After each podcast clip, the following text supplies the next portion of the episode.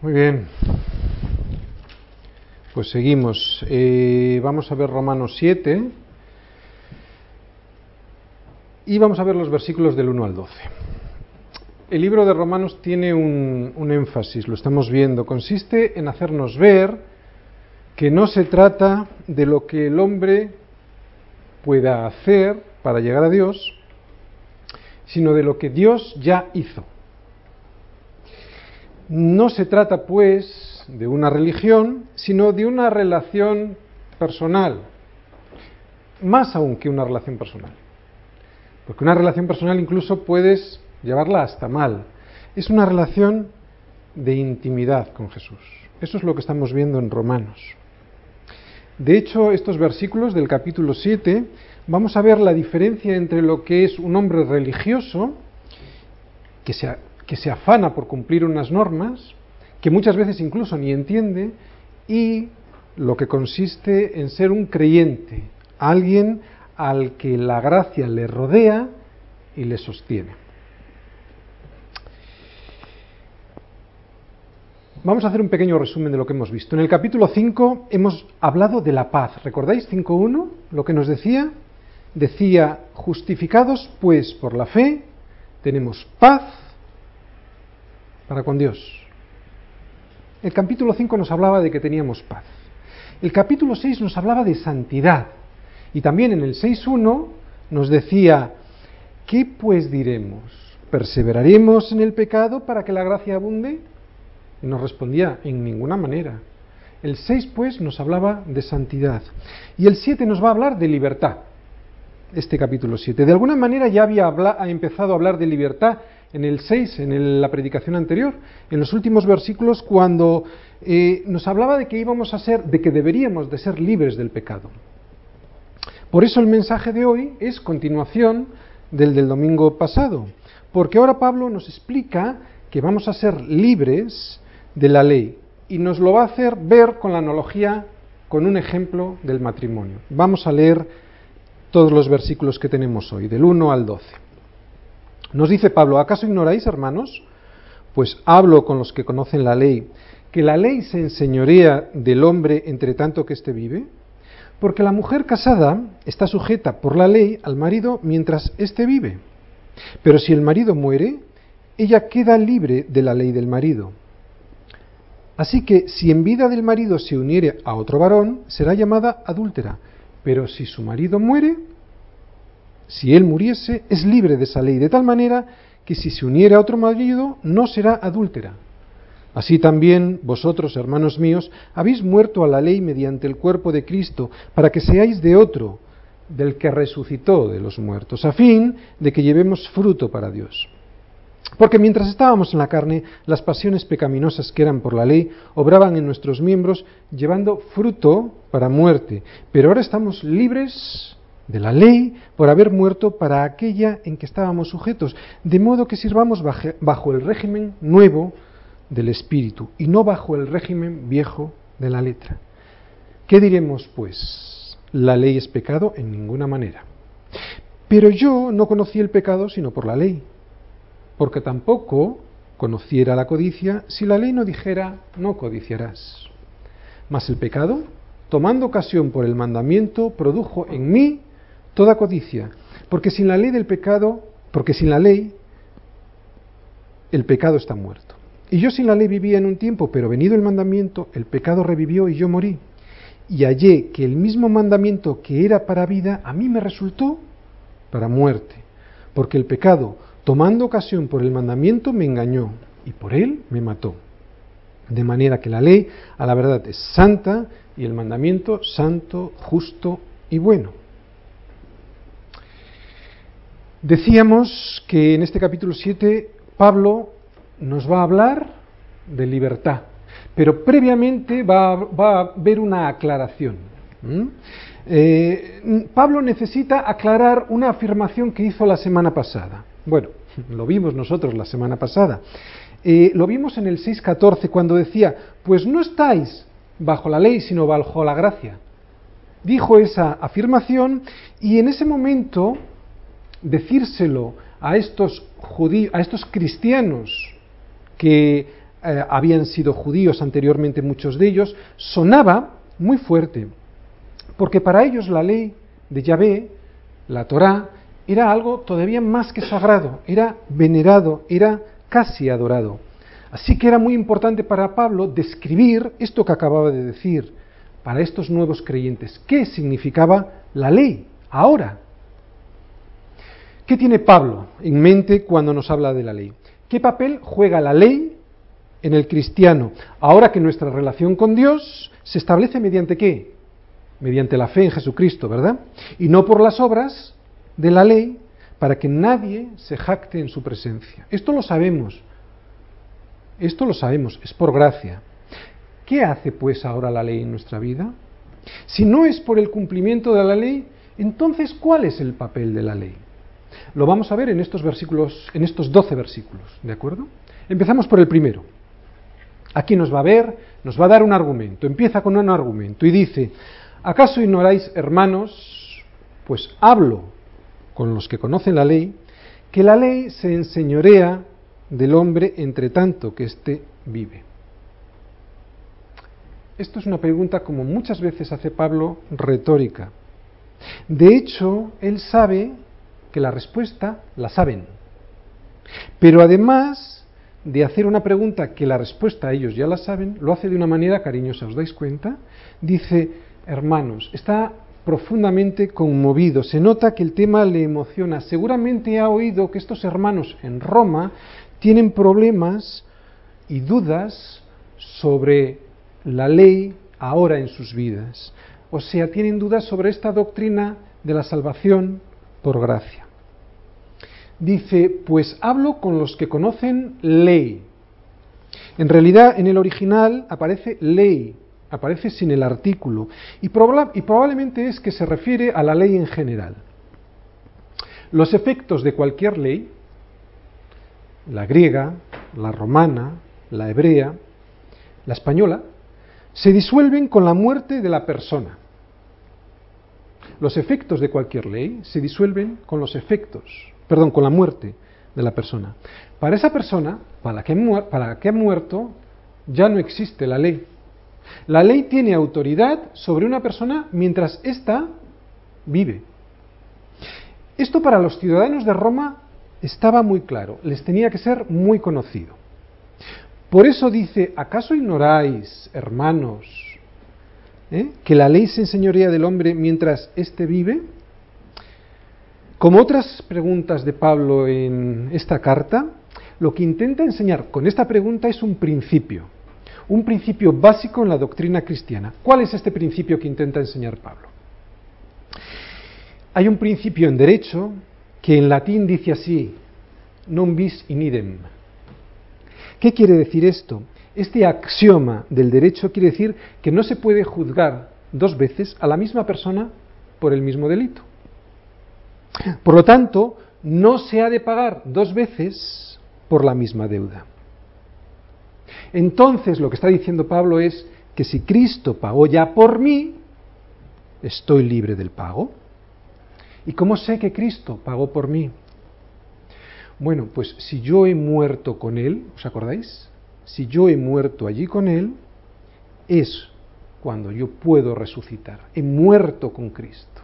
Ya estoy libre de ese pago. Dice, la ley se enseñorea del hombre entre tanto que éste vive. Pero cuando está muerto, ya no puede hacer nada la ley. Es como si tú le debes dinero a Hacienda, ¿no? y se presenta un inspector de Hacienda en tu casa. Tú le abres la puerta y tienes la obligación de cumplir con tus derechos tributarios, con tus obligaciones tributarias, mejor dicho. O sea, has de pagar si debes dinero. Ay, pero si estás muerto. Si estás muerto ya puede pasar el inspector de Hacienda por tu casa que no tiene nada que hacer. Tú ya no le debes nada a Hacienda, aunque se lo debas, ya estás libre de la deuda. Es absolutamente inútil que nos reclame nada estamos muertos. La primera causa de extinción de responsabilidad penal es la muerte del reo. Y Pablo explica esto, que ya lo sabían, ¿os dais cuenta? Pues hablo con los que ya conocen ley. Lo explica con un ejemplo muy sencillo. Lo vamos a ver en los siguientes versículos, en el 2 y también en el 3. Esta es la ilustración que pone Pablo para explicar. Dice en el 2, porque la mujer casada está sujeta por la ley al marido, mientras éste vive. Pero si el marido muere, ella queda libre de la ley del marido. Así que si en vida del marido se uniere a otro varón, será llamada adúltera, pero si su marido muriere, es libre de esta ley, de manera que si se uniere con otro marido, no será adúltera. La verdad es que es muy sencillo de entender, no hay nada que explicar, esta ilustración habla por sí sola, no vamos a entretenernos aquí mucho. Vamos a ver el versículo 4, porque esta es la ilustración y ahora viene la aplicación. Versículo 4, la aplicación de esta ilustración. Dice así, así también vosotros, hermanos míos, habéis muerto a la ley mediante el cuerpo de Cristo. ¿Veis? Hemos muerto mediante el cuerpo de Cristo. Para que seáis de otro, del que resucitó de los muertos, a fin de que llevemos fruto para Dios. ¿Mm? El creyente muere con Cristo. Esto lo veíamos en el capítulo 6, en el versículo 4, que nos decía que fuimos sepultados juntamente con Él, con Cristo, para muerte, para también así ser unidos en su resurrección. ¿Para qué? Para nueva vida. Esta era una figura del bautismo, lo que vimos en el 6, en el capítulo 6, versículo 4. Y este versículo 4, pero ya aquí del, capítulo 7, me, me vuelve a recordar lo mismo, pero aquí además me lo amplía en el 6.4 me decía que estaba muerto al pecado y aquí ahora me dice que estoy muerto también a la ley. ¿Por qué se preocupa tanto Pablo de explicar esto? Pues porque había muchos creyentes que entendían perfectamente que era por gracia, que eran perdonados por la sangre de Cristo, pero, o sea, que esa sangre les limpiaba de todo pecado, pero que a partir de ese momento que llegaban con su vida a los pies de Cristo, tenían que volver a cumplir con la ley para mantener ese estado que ya había ganado Cristo con su muerte. Pues hoy pasa lo mismo. Mucha gente no entiende esto. Hay muchos cristianos muy religiosos, tremendamente religiosos, sirviendo a Dios en temor, haciendo obras en esclavitud, porque esa doctrina de Pablo o no la entienden o no la aceptan. Una cosa hay que dejar clara, la ley no ha muerto. El que ha muerto eres tú y yo. La ley es perpetua. Los que hemos muerto somos nosotros. La ley me muestra el carácter de un Dios increíble. Me muestra el carácter de un Dios perfecto, santo, justo, pero al mismo tiempo me condena. ¿Por qué? Porque me doy cuenta que si no ando en esa ley, y es imposible, yo soy juzgado como injusto. La propia ley lo dice. El, que el que falle en tan solo un punto de la ley muera irremisiblemente. Y el que la cumpla, que viva por ella. Pero ahora ya Pablo me dice que he muerto a esa ley. No se me reclamará nada de ella. Estoy desligado de la condenación que me imprimía. Estoy colocado en Cristo, por lo tanto, muerto, y Él sí cumplió la ley. Recordar este principio del derecho, non bis in idem, o sea, que no se ha de pagar dos veces por la misma deuda. ¿La paga del pecado cuál es? Muerte. Y Cristo murió por mí y yo estoy identificado con la muerte de Cristo, por lo tanto colocado allí en la cruz con Él. Ya pagó por mí, no puedo pagar dos veces. Esto es lo que está diciendo Pablo. Ahora soy de otro. Ahora soy de otro. Para hacer lo que me dé la gana. ¿O no? Ah, no. A fin de que llevemos fruto para Dios. Vale a fin de que llevemos fruto. Lo hemos visto en algún estudio. Hace dos sábados, creo recordar, vimos en Juan, dos o tres sábados ya, en Juan 5.8, ¿no? ¿Qué nos decía? ¿En qué era glorificado mi Padre? Decía Jesús. ¿En que llevéis fruto? No. Mucho fruto, decía. Y es que los, los discípulos de Jesucristo no solo llevan fruto, llevan mucho fruto. Fruto para Dios.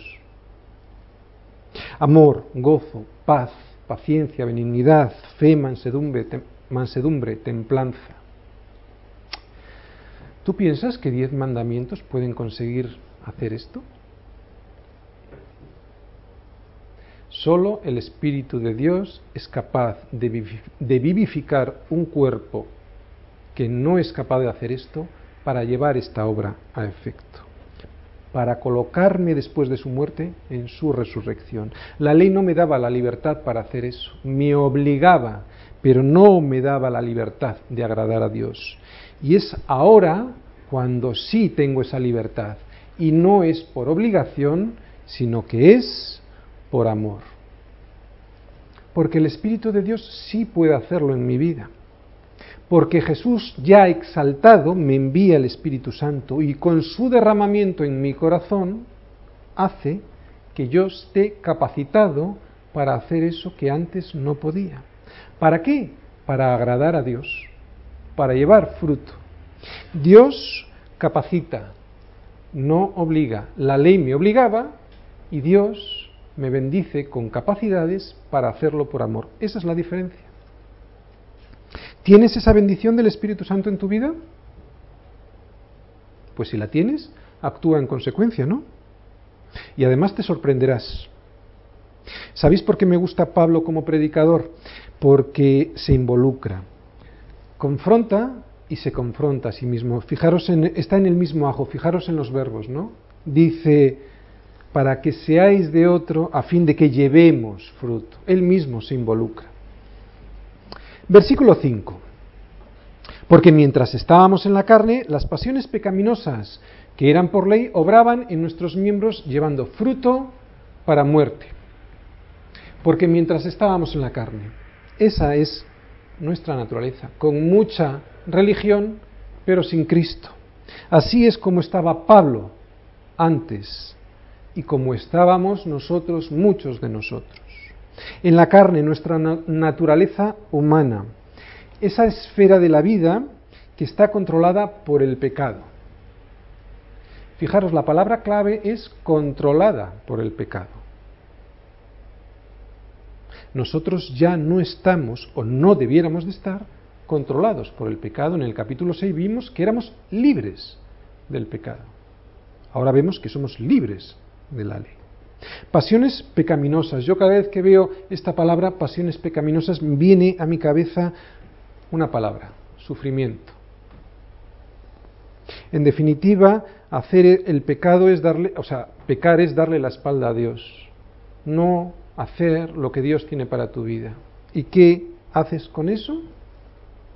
Provocarte sufrimiento. ¿Os acordáis en Hechos 26, 14 cuando le decía Jesús en la conversión de Pablo, Saulo, Saulo, ¿por qué me persigues? Dura cosa te es dar coces contra el aguijón. Me recuerda lo mismo, sufrimiento.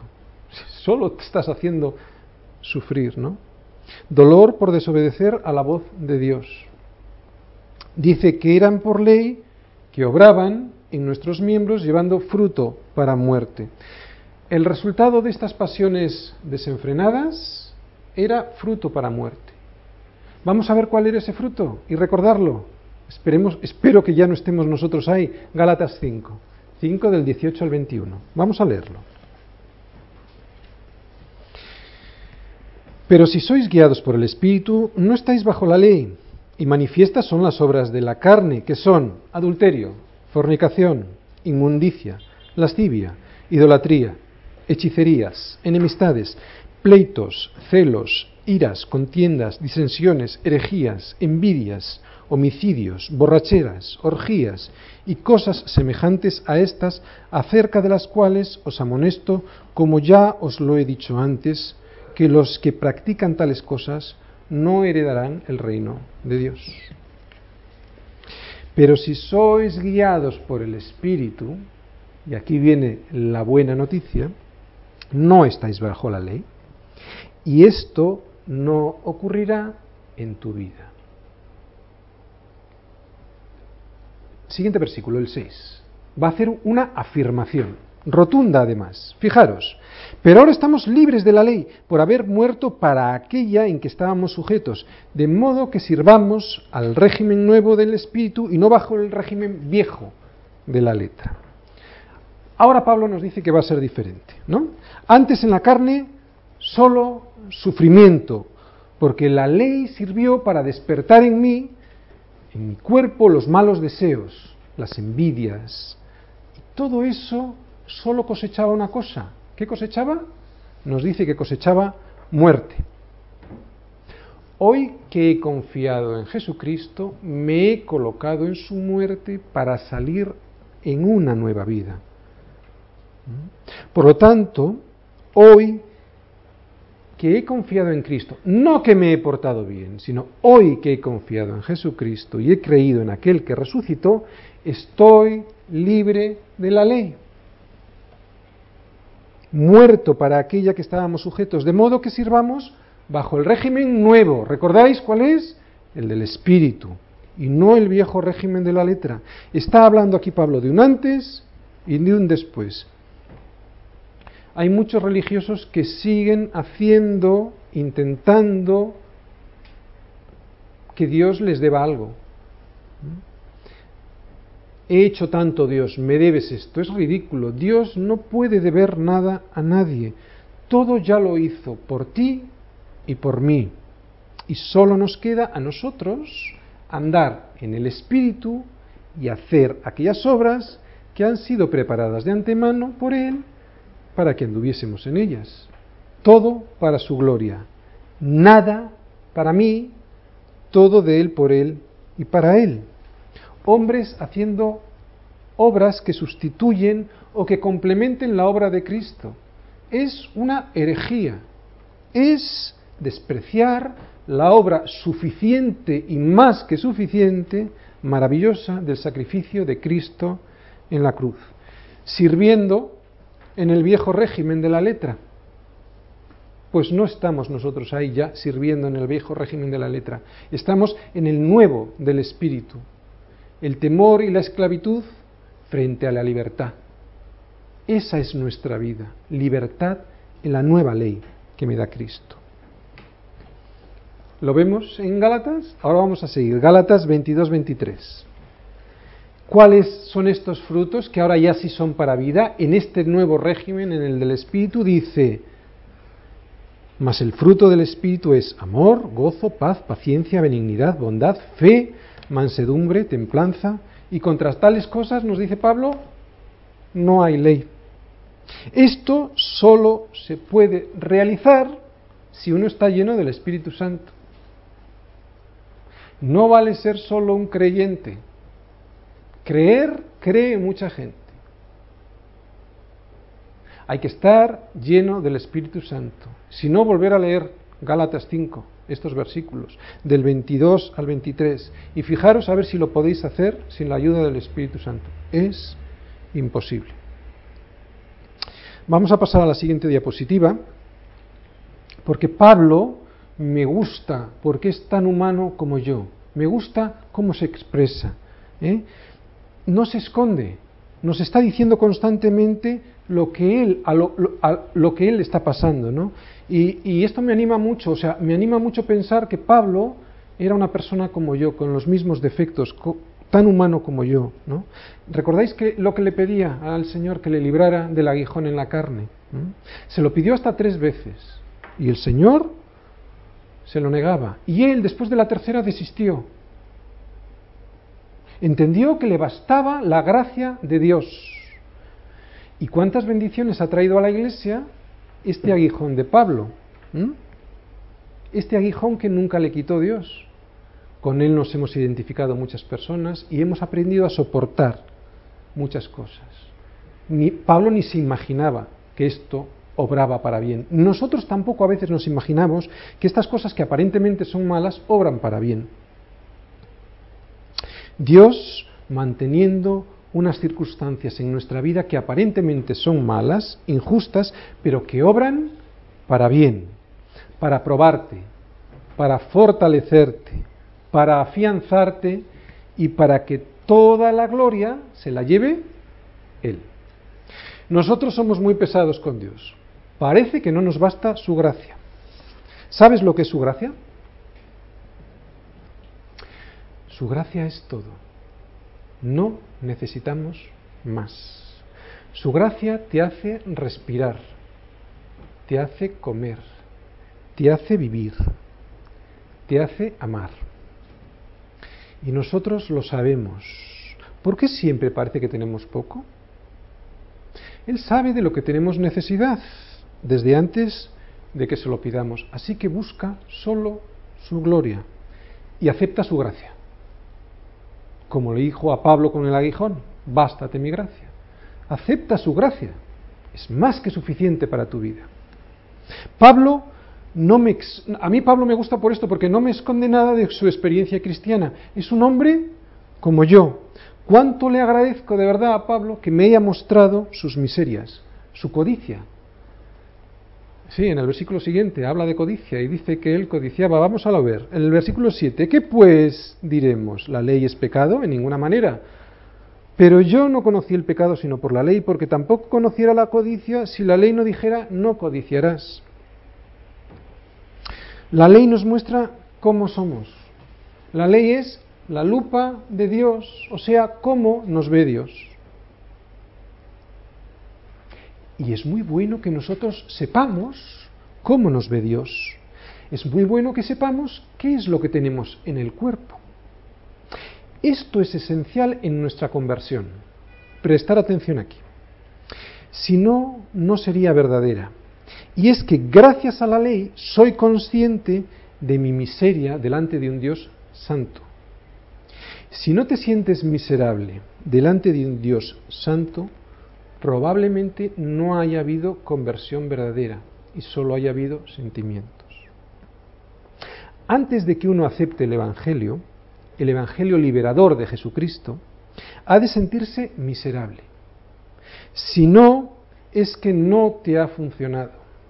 Olvídate, no eres cristiano. Si después de una analítica voy al médico y me dice que estoy muy mal de salud, no es normal que yo le arranque al médico la analítica, la destroce y gritando diga que no es correcto, que es una equivocación del médico, que es una equivocación de Dios. No, pondré mucho interés en saber qué es lo que dice esa analítica para saber cuál es mi condición física. Según ese informe me dirá para, qué tengo que hacer para poner los medios adecuados y arreglar mi salud. Eso es de sentido común. ¿Qué pues diremos? Leer conmigo. ¿Qué pues diremos? ¿La analítica es una equivocación del médico? En ninguna manera, dice Pablo. Porque yo no conocí de mi enfermedad sino por la analítica. Porque tampoco conocería de mi presión arterial alta si la analítica no dijera no tomes sal. Esa analítica por sí sola me puede cambiar por el mero hecho de conocerla. No. Entonces, no tengo que hacerle caso a la analítica, tampoco. ¿Qué es lo que tengo que hacer? Ponerme en manos del médico, porque yo no sé interpretar, además, los datos, no puedo medicarme, no me puedo intervenir y sin la ayuda del médico terminaré muriendo, no saldré adelante. Después de que la analítica me haya desvelado mi condición, mi condición espiritual, tengo que obedecer de corazón, ¿os acordáis la semana pasada? Obedecer de corazón a este nuevo espíritu que hay en mí. Este médico, que es el Espíritu Santo en mi vida, reactivando mi vida, me va orientando, me va ayudando, me va guiando y me va recordando todo lo que tengo que hacer, todas las cosas. Yo ya estoy muerto a esa enfermedad, ahora estoy vivo para una vida nueva, que es una vida eterna. Esa enfermedad ya no me debe de afectar. Pero la ley está ahí para recordarme quién era y quién sigo siendo todavía. Sin Él no soy nada, me está recordando. No puedo sanarme. Este versículo no quiere decir que sin la ley escrita no haya pecado, no. Hay pecado. Aun los que carecen de ley pecan. El pecado destruye el alma.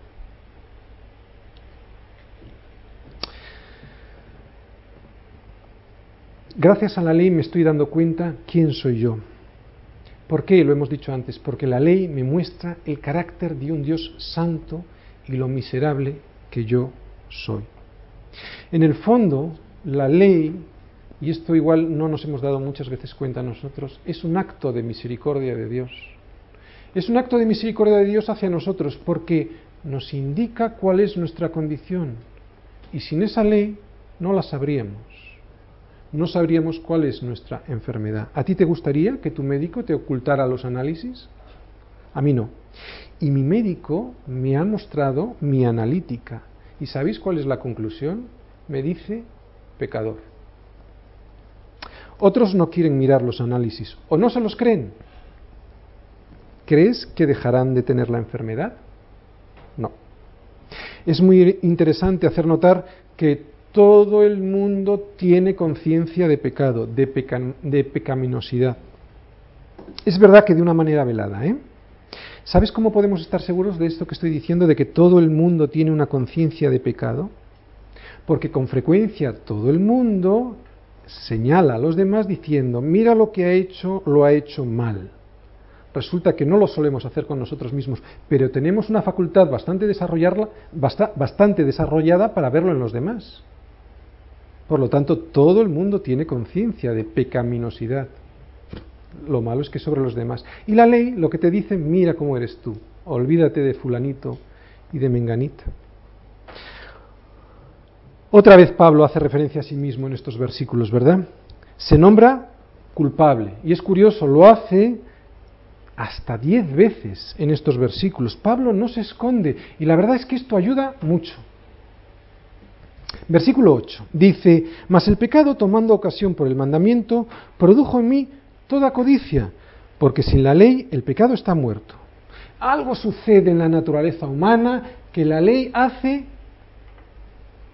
que salte lo peor de él. ¿No? ¿Tú cuántas veces has visto en una pared prohibido fijar carteles y está lleno de carteles. Es como si desatara las pasiones, ¿no? Y si una señal te manda ir a 60, vas a 70, y si te manda a 80, vas a 90. De lo que se trata es de quebrantarla. Eso es lo que nos está diciendo este versículo. Por eso Pablo dice, mas el pecado, leer conmigo, tomando ocasión por el mandamiento del código de la circulación, produjo en, mí las ganas de, de correr más. ¿Lo entendéis?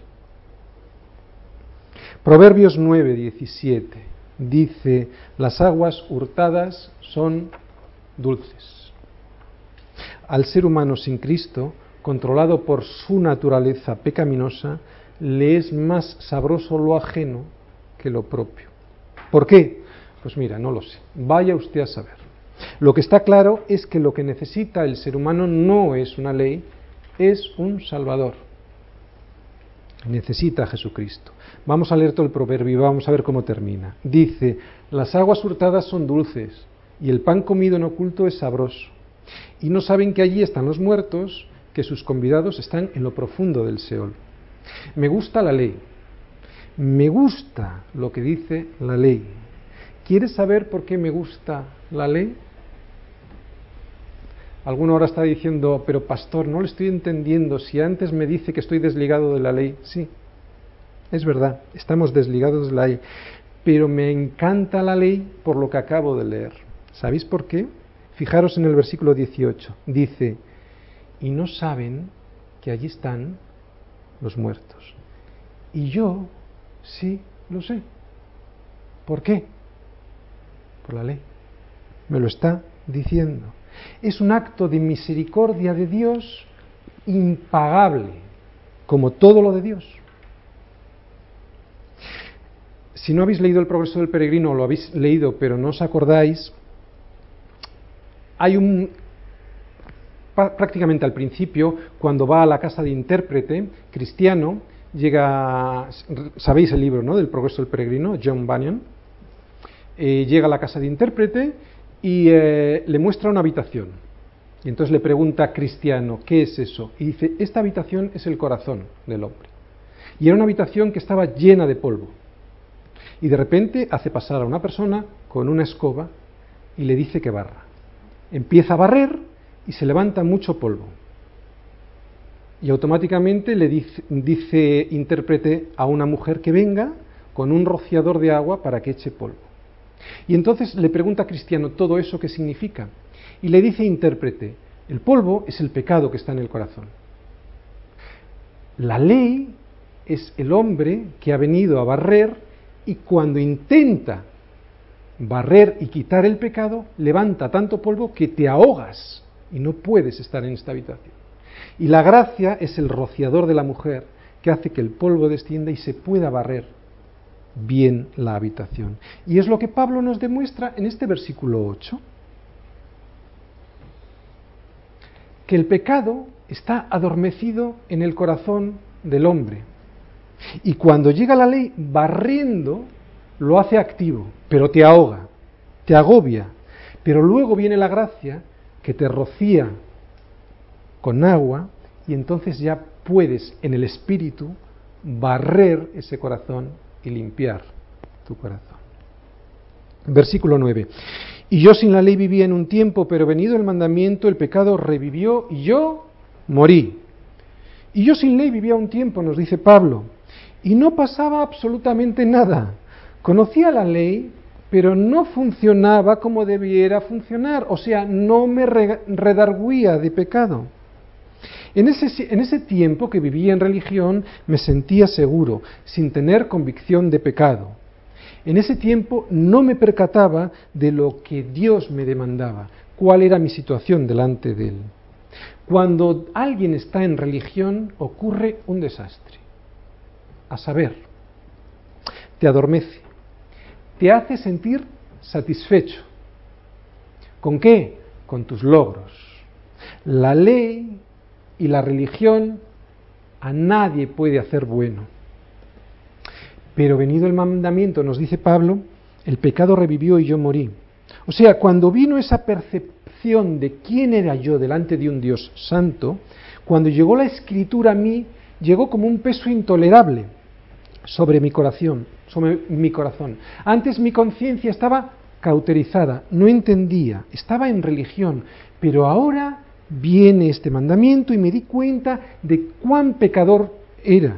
Entonces fue mi fin como persona, dice Pablo, como persona satisfecha moral y religiosamente. Porque los estándares de Dios son inalcanzables. ¿Quién puede hacer limpio lo inmundo? Nadie. Solo Dios puede hacerlo.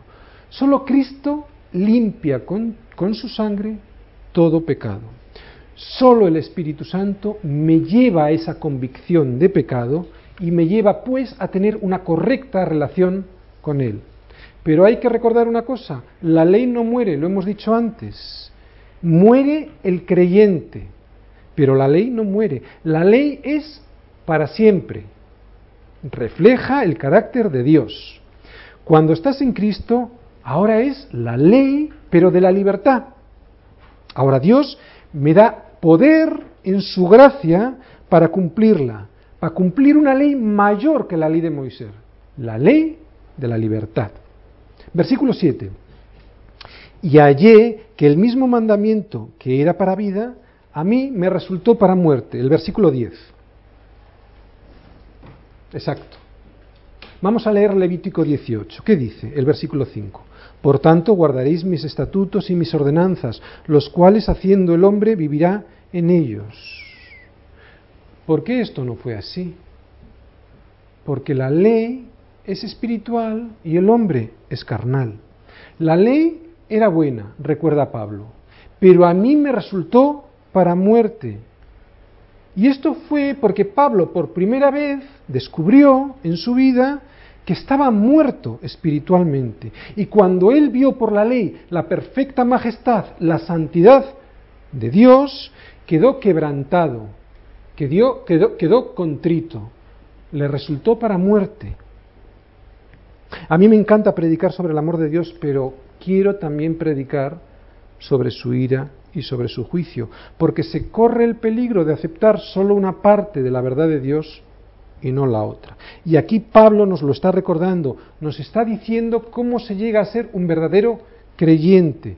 Primero arrepentirse pero se arrepiente uno sobre la base de lo que la ley dice que es, para luego tener vida. Versículo 11.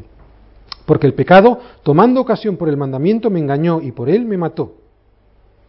El engaño es la forma sutil que tiene el pecado, el pecado de hacerte pensar que estás bien. Y eso es la religión. Una persona que es engañada hasta el punto de creerse que es aceptable a Dios, gracias a sus méritos y a sus esfuerzos, no verá la necesidad de la salvación y por lo tanto no verá la necesidad de entregar su vida a Cristo. ¿Por qué? Porque puede hacerlo Él. Por eso todas las religiones son falsas, incluso aquellas religiones que invocan el nombre de Cristo. Confían en su justicia humana, confían en sí mismos, en sus propios esfuerzos. Y esto no solo no es justicia, sino que es el peor de los pecados. No hacer caso al Espíritu Santo que te convence de pecado, de justicia y de juicio, muy probablemente es el pecado imperdonable. Y esto tiene mucho sentido común. El hecho de que no quieras hacerle caso al Espíritu Santo hace que no quieras la salvación. Y si tú no quieres la salvación por medio de la sangre de Cristo, sino por medio de tus acciones y de tus obras, buenas, entre comillas, estás despreciando la obra de redentora de Cristo. Y sinceramente, este es un pecado de orgullo que probablemente te lleve a no aceptar la salvación en Cristo y por lo tanto a la perdición. Proverbios 16, del 2 al 3 dice, todos los caminos del hombre son limpios en su propia opinión, pero el Señor pesa los espíritus es algo objetivo, está fuera. El Señor pesa los, los, espíritus. Tú piensas que tu camino es limpio, el Señor pesa los espíritus. Sigue diciendo, encomienda al Señor tus obras y tus pensamientos serán afirmados. ¿Os dais cuenta? Lo vuelvo a leer. Dice, todos los caminos del hombre son limpios en su propia opinión, pero el Señor pesa los espíritus. Puedes estar equivocado. Por eso sigue diciendo, encomienda al Señor tus obras y tus pensamientos serán afirmados. Versículo 12 y terminamos. De manera que la ley a la verdad es santa y el mandamiento justo y bueno. El pecado es el que mata, como hemos dicho. Fue el pecado el que engañó a Pablo, siendo todavía inconverso, llevándolo a pensar que por vivir en una obediencia estricta a la ley, a la ley de Dios, eso le salvaba. Y sin embargo eso le engañó. ¿No es pura misericordia de Dios que nos haya mostrado a través de la revelación cómo somos para que pongamos remedio a nuestra vida? Yo así lo creo. No estamos ya bajo la ley, estamos libres de esa ley. Vivimos ahora pues en el Espíritu. Pero es una gran bendición saber quiénes éramos y de dónde hemos salido. Vamos a orar.